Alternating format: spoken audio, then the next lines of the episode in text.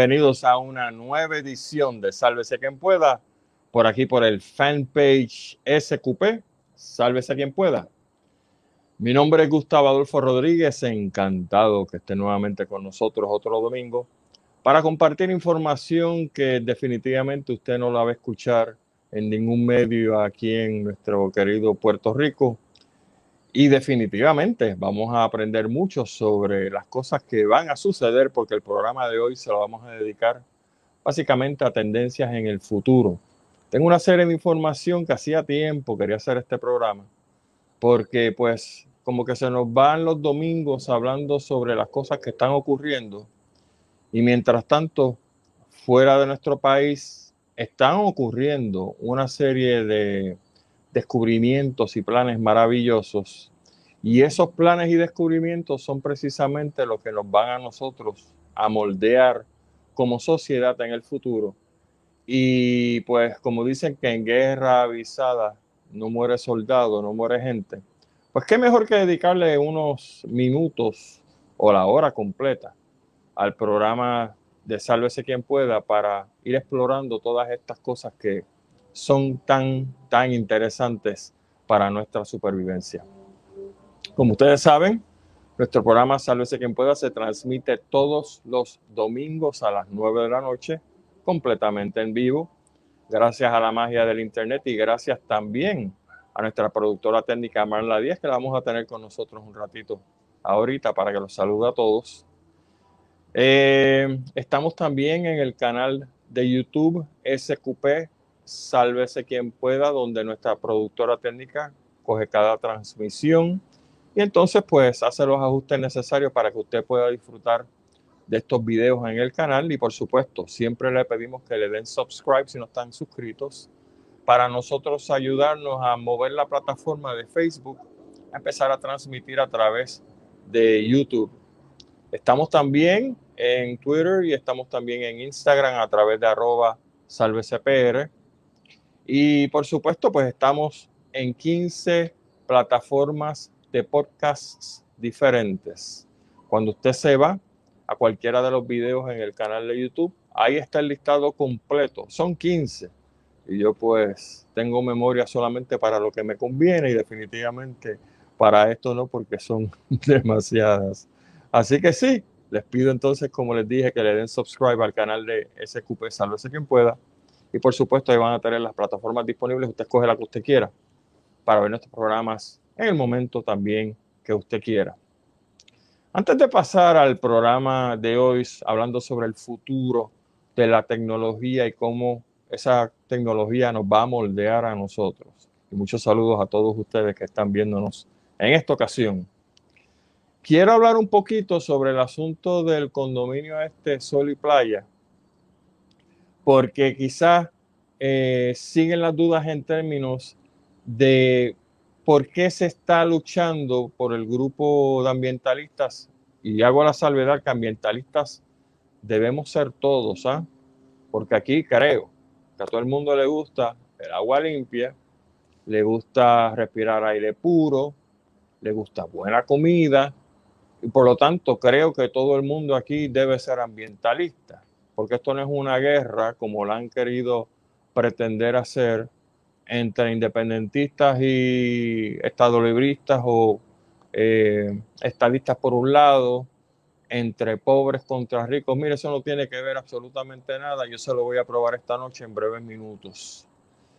Lo que sucede es que cuando hay unos abusos de poder de parte de la administración que sea, sea roja o sea azul, y socolor de que estoy en el poder, voy a hacer lo que me da la gana y voy a complacer a los míos, a los de la realeza roja o a los de la realeza azul, eso obviamente deja un mal sabor, no solamente en las personas que no militamos en X partido político, yo no milito en ninguno. A mí poco me importan los partidos políticos porque los tres han probado ser un desastre, los tres partidos políticos principales pero sí me interesa proteger los recursos naturales de este país porque los recursos naturales son el legado mío a mis hijos y debe ser el mismo suyo a sus hijos, a sus nietos y sus bisnietos.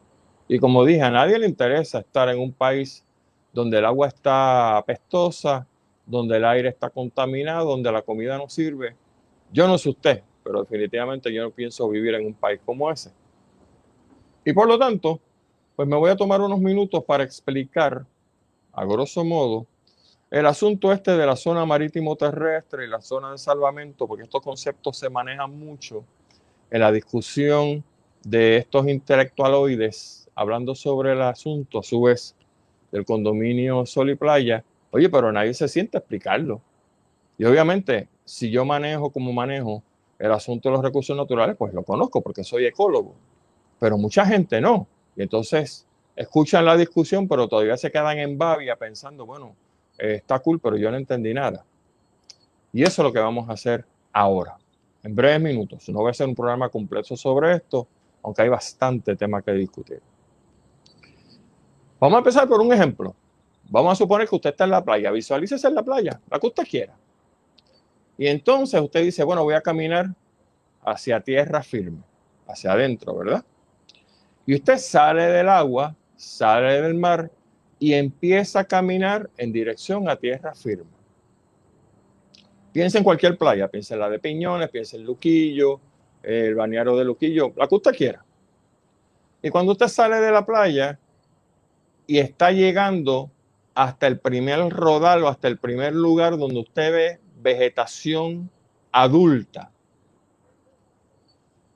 entre el agua y la vegetación adulta que usted está viendo por primera vez y puede ser palmas de coco, puede ser este, uvas de playa, uva playera, puede ser eh, emajagua, que también se da a veces en las áreas costeras.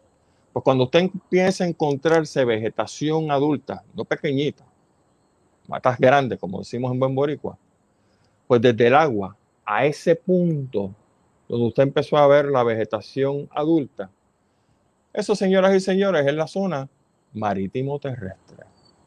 Esa es zona propiedad del bien común, de todos, de todo el mundo. Y usted sabe que en esa zona pues no se puede construir, ¿verdad? Porque es la zona que domina todo el mundo, igual que sucede en los ríos y otros tipos de sistemas acuáticos. Ok, pues usted llegó a esa vegetación y los que son playeros saben, y los que han visitado diferentes playas saben, que la distancia entre el agua y esa vegetación va a variar. Usted tiene zonas de marítimo terrestre que son literalmente franjas pequeñas de, qué sé yo, 10, 15 pies, dependiendo de la erosión que ha habido allí. Usted tiene zonas marítimo terrestres de 40, 50 pies, porque la playa ha sufrido muy poca erosión. Ah, y esa vegetación adulta que usted encontró no es dependiente del mar porque la palma de coco, como usted sabe, no depende del mar. Tira sus raíces y crece y produce los cocos, pero no tiene que ver nada con el mar, ¿verdad? Porque el mar no la alimenta, ni le da agua, ni nada por el estilo. Bueno, pues eso, señoras y señores, amigos todos, puertorriqueños todos, es la zona marítimo terrestre. Pues me encontré con esa vegetación. Y voy a seguir tierra adentro y esa vegetación voy a caminar aproximadamente eh, 6 metros, eh, perdón, sí, 6 metros, que son casi 20 pies. Y entre esa vegetación y los próximos 6 metros o 20 pies es lo que se va a llamar la línea de vigilancia del litoral. Y esa línea de vigilancia litoral, usted cuando llega a esos 20 pies, justo de la vegetación, a esos próximos 20 pies, usted va a caminar 14 metros más. 14 metros más son aproximadamente 45 pies. Pues bueno, donde usted paró a los 45 pies y ahora se vira y mira hacia el mar, desde ese punto a donde usted encontró esa vegetación adulta, eso, señoras y señores, es lo que se llama la zona de salvamento, la servidumbre de salvamento. La servidumbre de salvamento, ahí empieza la propiedad privada. Desde donde usted vio la vegetación adulta y ahora los 20 pies más los 45 pies son 65 pies hacia tierra adentro. Eso es propiedad privada. Pero hay un pequeño detalle. Los reglamentos del Departamento de Recursos Naturales y las leyes del Departamento de Recursos Naturales dicen que en esos 65 pies usted no puede construir. Es suyo. Pero no puede poner nada que sea construcción permanente. Usted puede poner una piscina inflable, ¿cómo no? Puede poner un gazebo, puede poner este gazebos de madera, que cosas que no son construcción permanente, que si en cualquier momento usted puede desmontarlo, lo desmonta y se lo lleva, lo destruye y se acabó el evento. Pues usted sabe que la famosa piscina del condominio Sol y Playa está dentro de la zona de salvamento. Está dentro de esos 65 pies que les acabo de describir. Pues entonces, aquí no hay que buscar más nada. Dicen los elementos que están en contra de que los ambientalistas estén allí, que los ambientalistas se les paga, que son unos comunistas socialistas. Una de las más grandes que he leído, que es fantástica, porque eso deja ver el tipo de cerebro que hay detrás de esto, es que en el caso del amigo Eliezer Molina, que él cogió una tortuga, ¿se acuerdan la tortuga que desahogó allí? que él cogió esa tortuga y se la puso en una mochila, una tortuga que pesa más de 400 libras y mide casi 8 pies. Él la metió en una mochila, la soltó allí para que la tortuga desobara. Eso quedó genial. La persona que diseñó o ideó ese pensamiento definitivamente tiene varios grados de retardación mental, con el permiso de las personas que son que padecen de retardación mental. Es una cosa increíble. Así que la piscina del famoso condominio Sol y Playa está dentro de la zona de salvamento que acabo de decirles a ustedes, que es un área donde no se pueden hacer construcciones permanentes. Temporales sí, permanentes no. Pero hay otra situación. Resulta ser que cuando los documentos de esta famosa piscina fueron sometidos al Departamento de Recursos Naturales o o a los dos, no tengo claro ese detalle, debido a que el huracán María le había destruido la piscina, lo que se pidió fue un permiso de reconstrucción. Y la palabra reconstrucción se explica por sí sola. Usted reconstruye lo mismo que había ahí, usando la misma huella, poniendo de nuevo las cosas que ya estaban ahí permitidas. Pero hay un problema. alguien se le ocurrió y había que buscar quién firmó el documento de solicitud de permiso para lograr una exclusión categórica, que es básicamente una exclusión categórica, es un permiso que llaman en latín de minimis. O sea, un permiso que como conlleva muy poco impacto ambiental, pues se te puede otorgar. Y lleva muy poco impacto ambiental porque básicamente no una reconstrucción. O sea, hay que hacer un documento ambiental, ni una evaluación ambiental, ni una declaración de impacto ambiental para reconstruir lo que ya estaba allí. Fantástico. El problema es que sometieron esa solicitud de permiso para una exclusión categórica donde el diseño de la piscina era más grande de lo que estaba originalmente, donde habían gazebos mucho más grandes de lo que estaban originalmente, y encima de eso, para ponerle el cherry al bizcocho, están pidiendo también, o como parte de la solicitud, estaba la creación y la construcción de baños para que la gente que utilizara la piscina pudiera ir al baño. ¿Usted sabe cómo le llaman a eso? Eso se le llama engaño.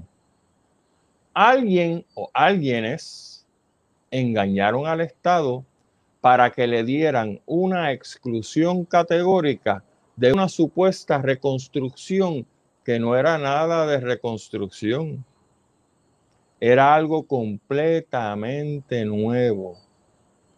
Y eso No sé si la han explicado los intelectuales que discuten esta cosa por ahí, pero eso fue lo que pasó.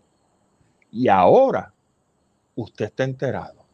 Y ahora usted entiende, espero, con mayor claridad, este revolú entre la piscina famosa del condominio Sol y Playa y el por qué un grupo de buenos puertorriqueños, que si son pelú, que si no creen en Dios, que si son comunistas socialistas, a mí me importa tres pitos lo que hace esa gente, lo que come esa gente y lo que piensa esa gente.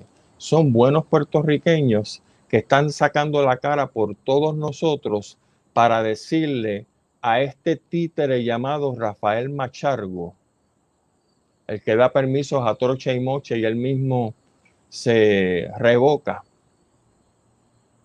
que eso que él hizo está mal, que lo que hizo el Departamento de Recursos Naturales como agencia está mal y que las cosas no son así en un país donde los politiqueros estos de porquería se llenan la boca diciendo, usted lo ha escuchado 20 veces, que este es un país de ley y orden. Por supuesto que es de ley y orden. Lo que pasa es que la ley y orden es para nosotros, no es para ellos. Y hay que aguantarle la guasa a esta caterva de títeres de que nosotros tenemos que chuparnos la ley y orden pero ellos no, porque son parte de la casta esta maldita de gentuza que se creen que porque tienen dos o tres pesos son gente. No hay otra manera de decirlo. Y yo no me disculpo con nadie sobre esto. El que se sienta aludido, que se vaya para las ventas del infierno. Pero es así. Estamos claros, ¿verdad? Bueno, espero sus comentarios, espero que me digan que entendieron el asunto, porque si no, pues me colgué de maestro y voy a tener que tomar dos o tres clases adicionales de pedagogía para poderme explicar mejor. Vamos a lo que vinimos, como dice Miri Quesada, ¿eh? Una de esas merengueras después. Giselle, ok, gracias Marla. Marla está más informada de, la, de, la, de los artistas que yo. Vamos a hablar sobre el futuro. Vamos a hablar sobre las cosas que están pasando en el planeta. Bueno, ah, gracias. Mira, eso me dicen, esto está clarísimo, profe. Gracias, Lisandra. Muy amable. Por lo menos, si uno entendió, me siento mejor. Vamos a lo que vinimos.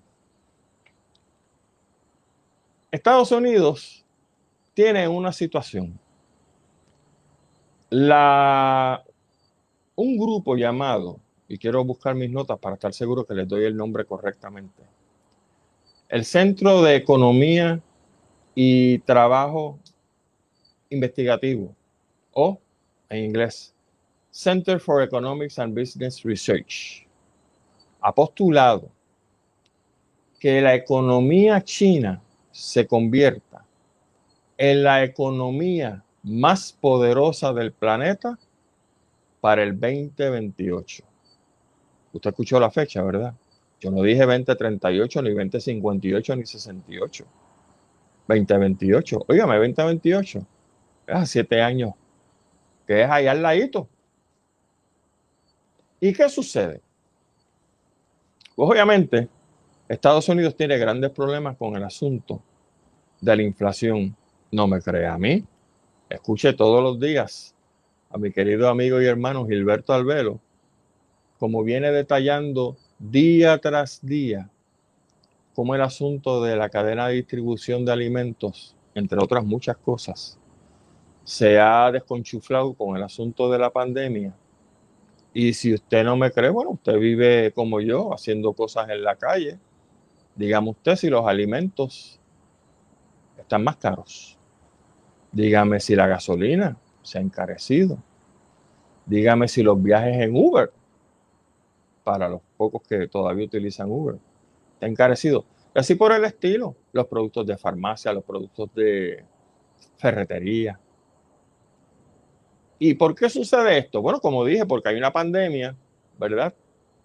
Y esto pues ha trastocado todo el aparato mundial de suplidores y entonces las cosas se encarecen porque hay menos de muchas cosas. Pero encima de eso Estados Unidos tiene una situación muy penosa.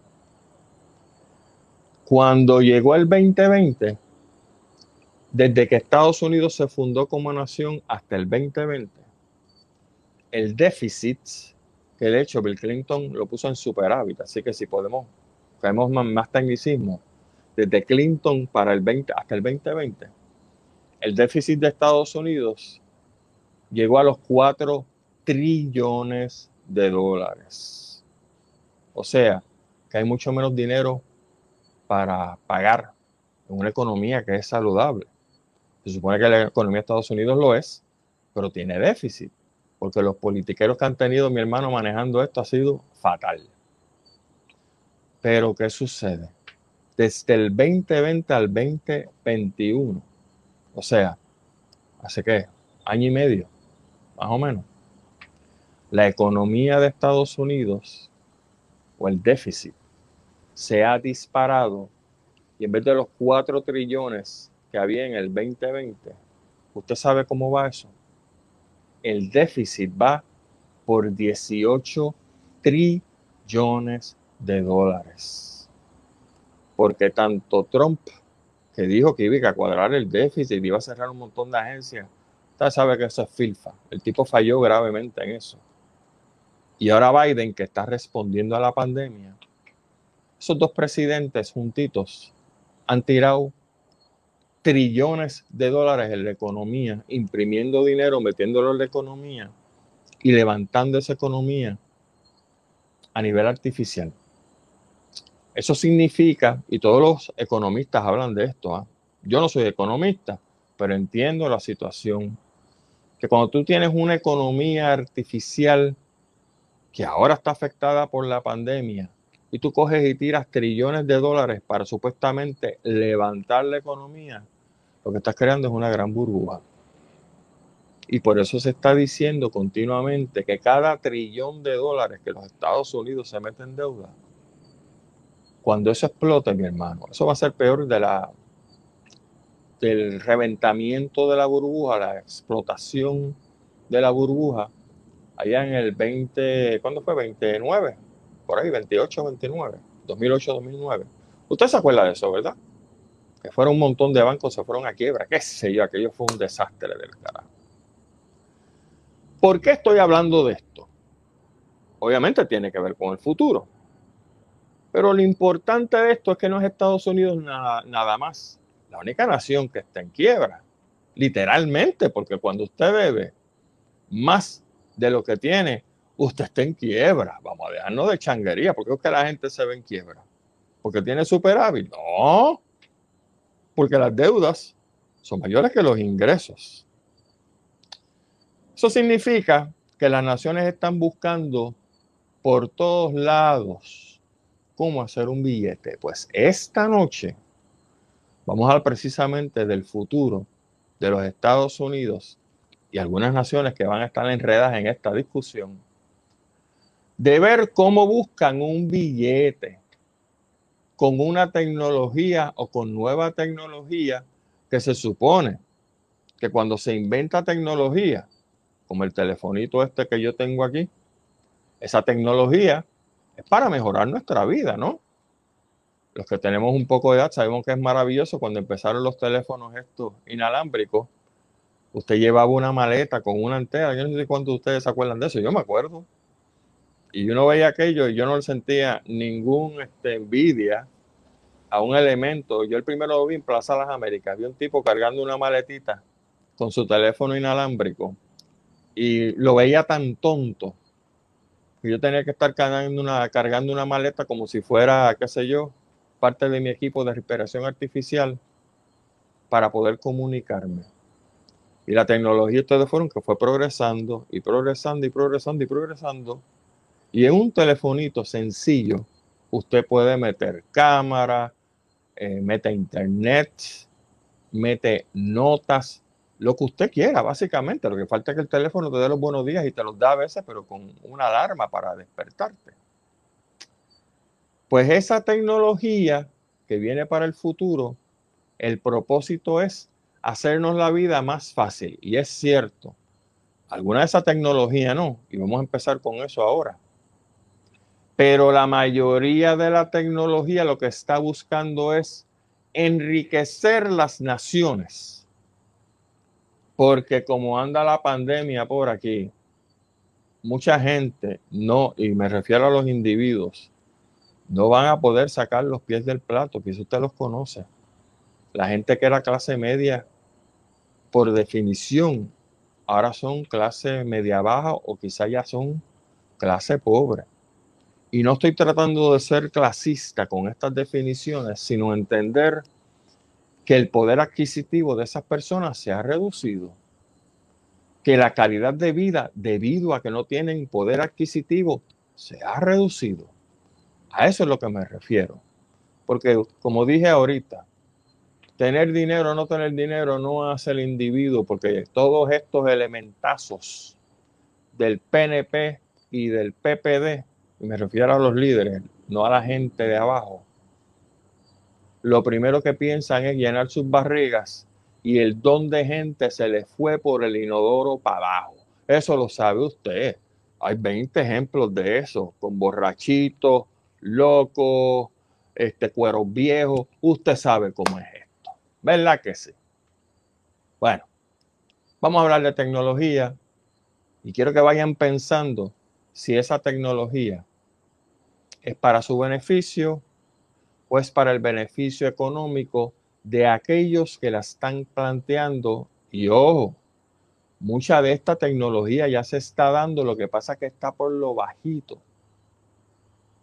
Vamos a ver de qué se trata. Primero que nada, vamos a hablar sobre los viajes.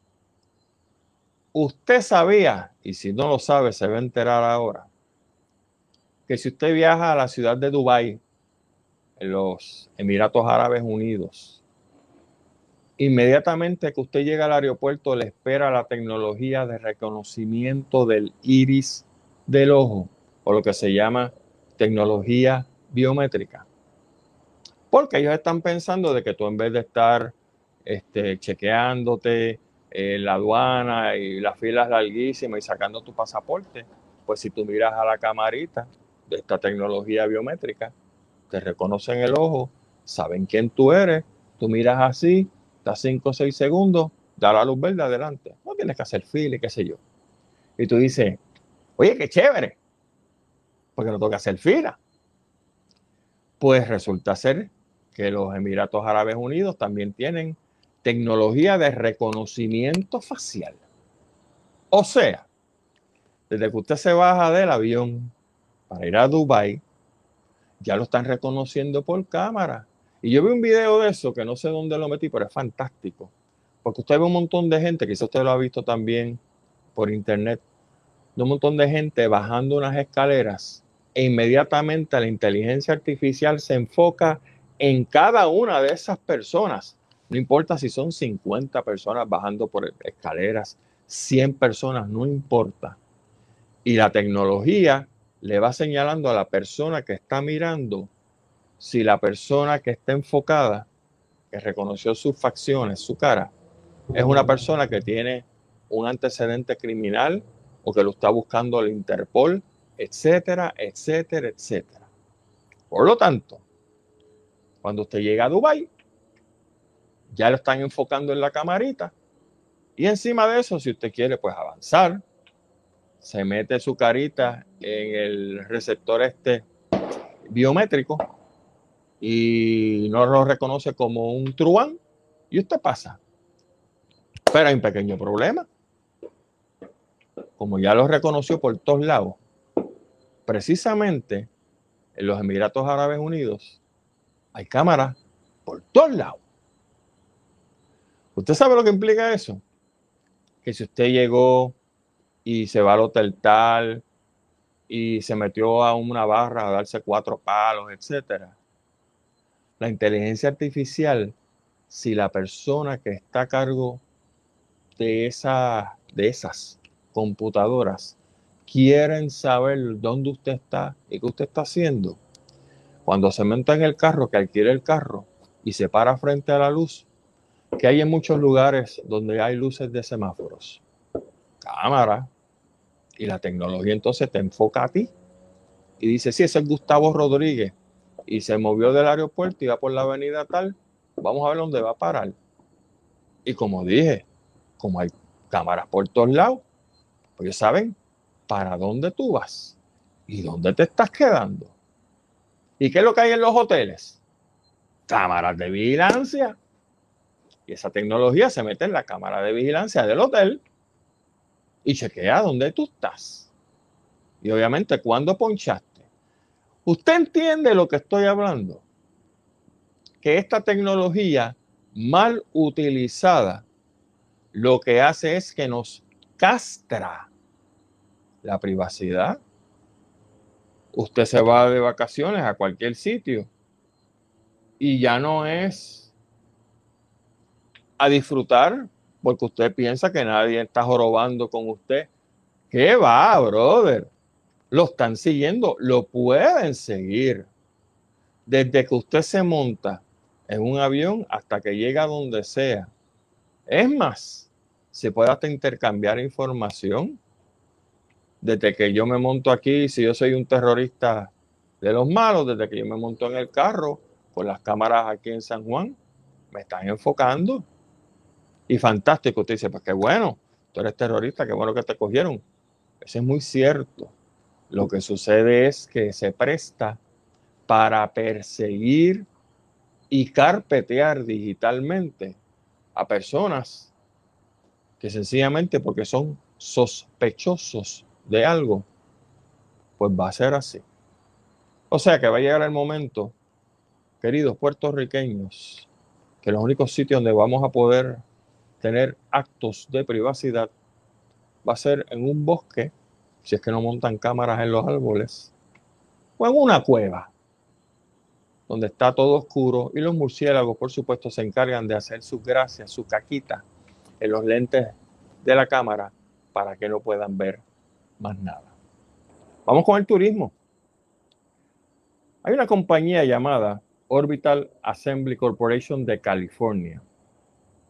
Esta compañía está levantando capital para hacer un hotel.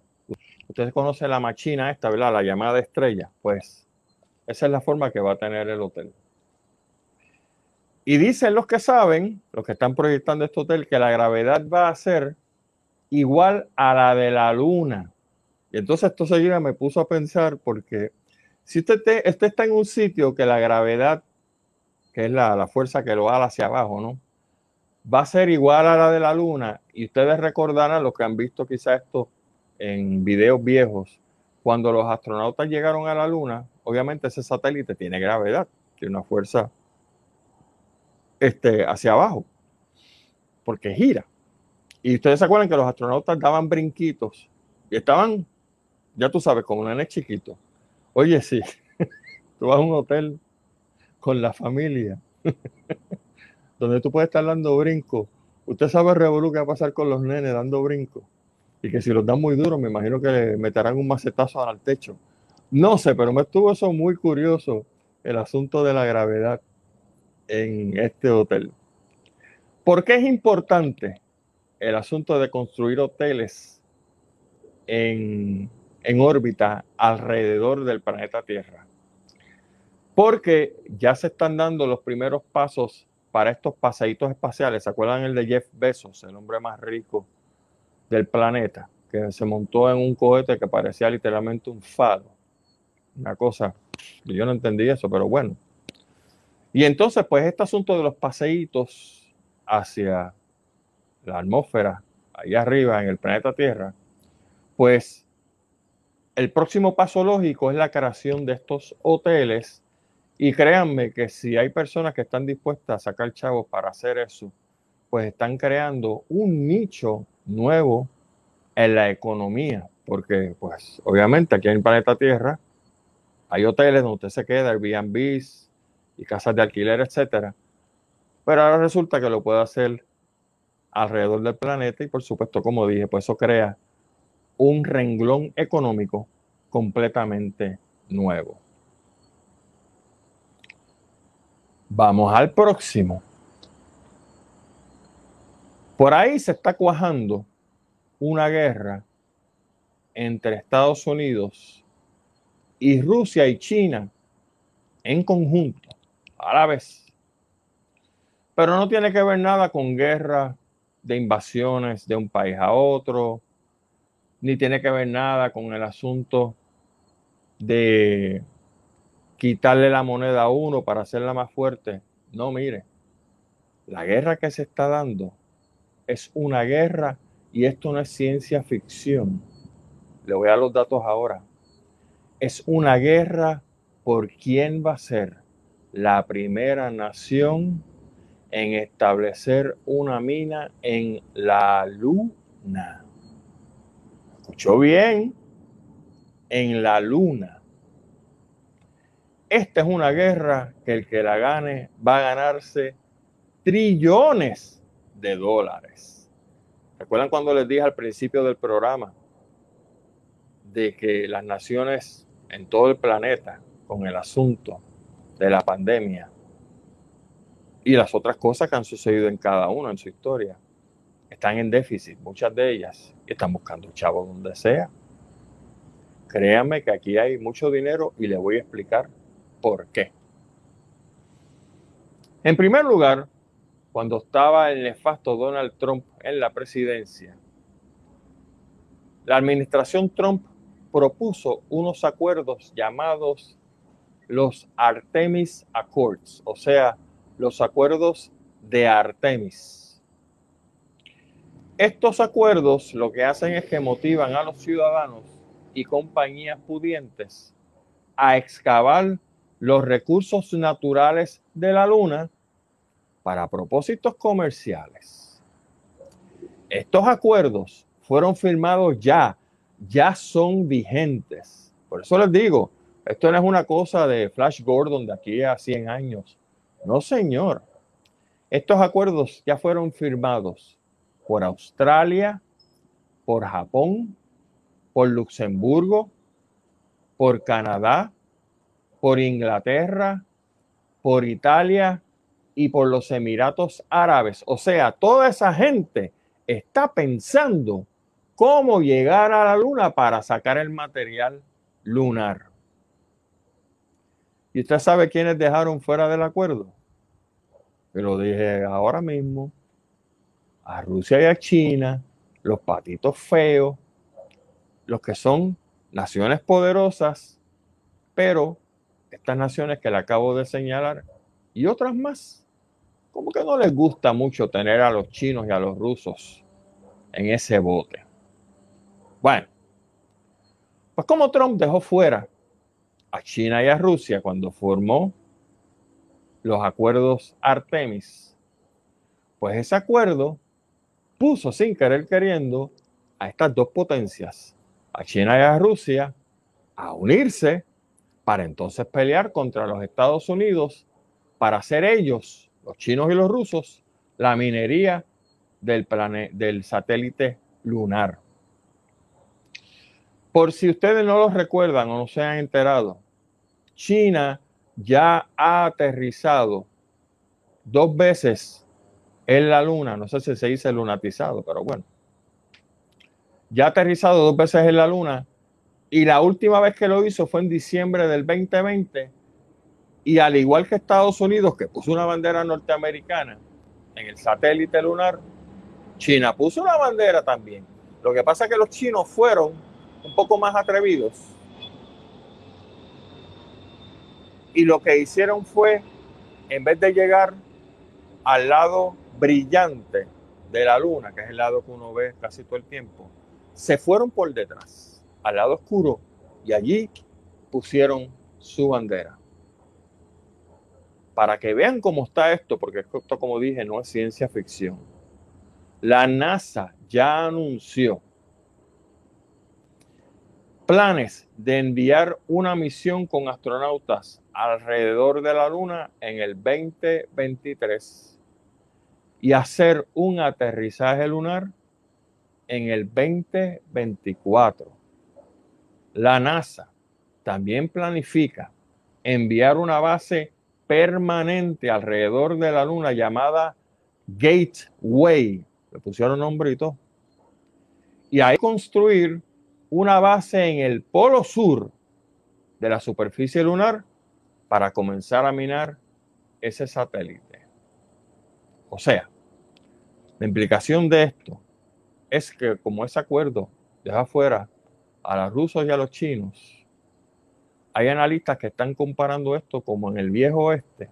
Ustedes recuerdan en la historia de los Estados Unidos, cuando decidieron expandir sus territorios.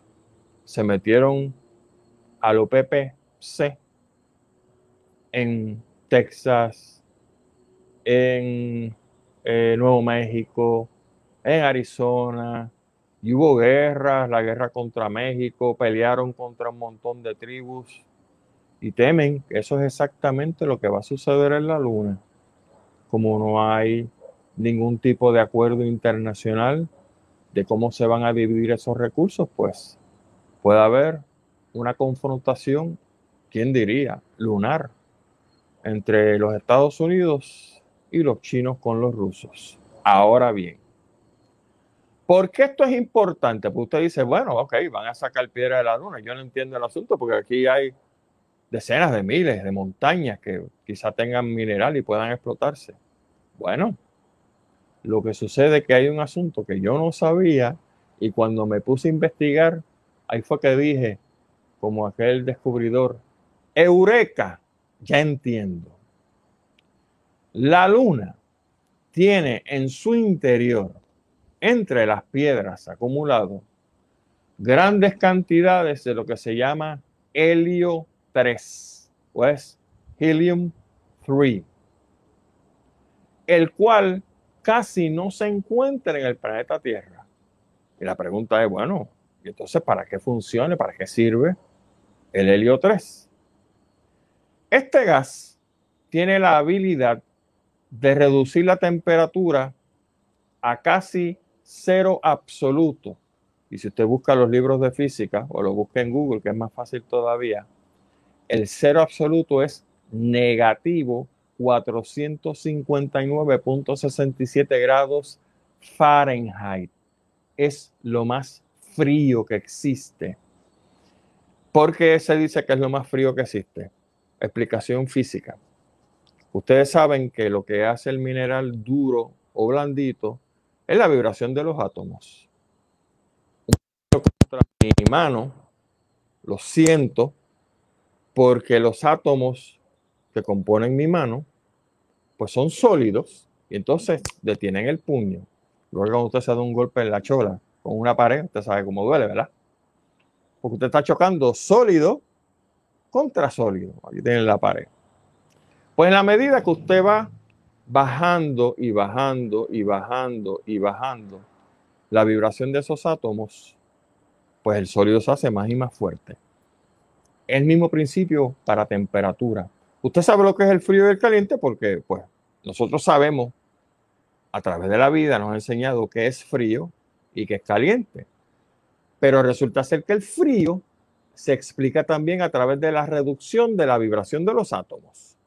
Mientras más frío es algo, más se reduce la vibración de los átomos.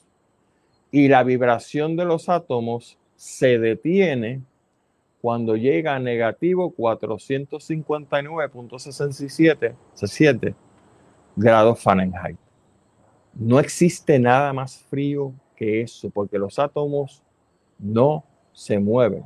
Y no se mueven es un término en realidad que es engañoso porque usted siempre tiene movimiento de protones y electrones alrededor del átomo y eso no se detiene.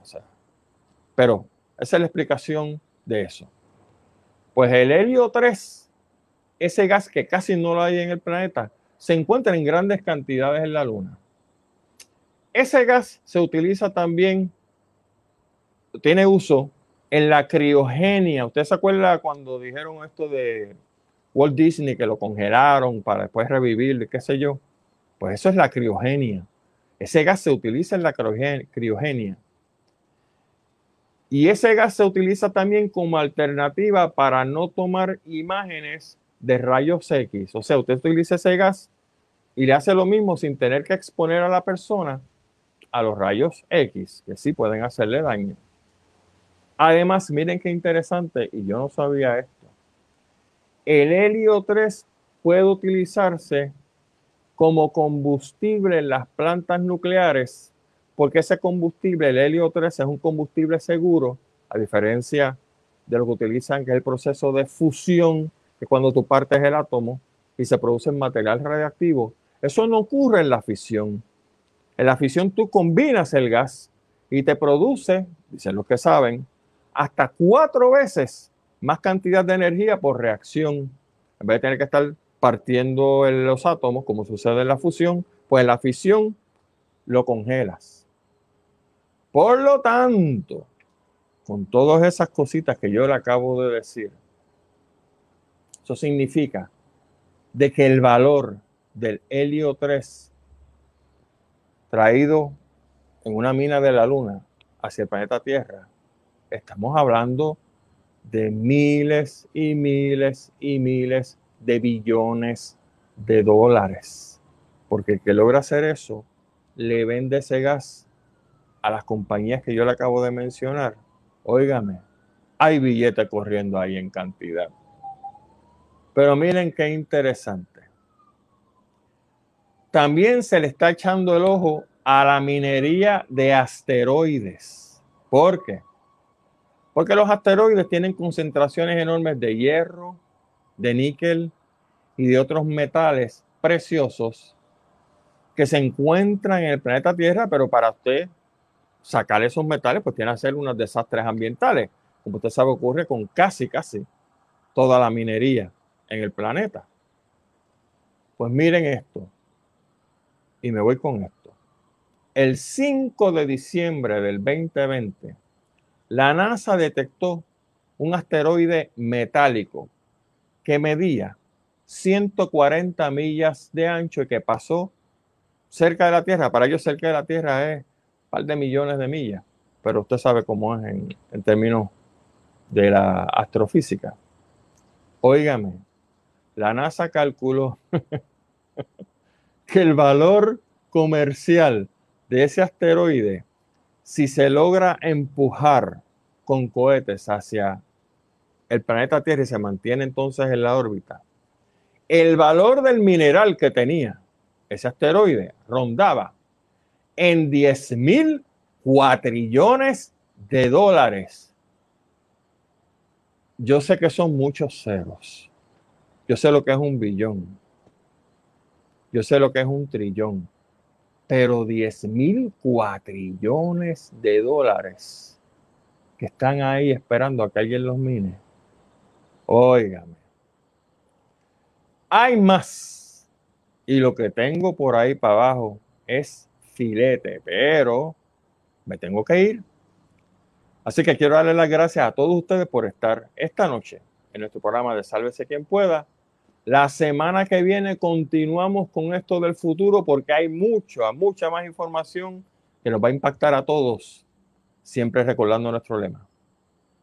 Oídos en tierra, la vista hacia el horizonte y óigame, sálvese quien pueda. Excelente semana. Hasta entonces.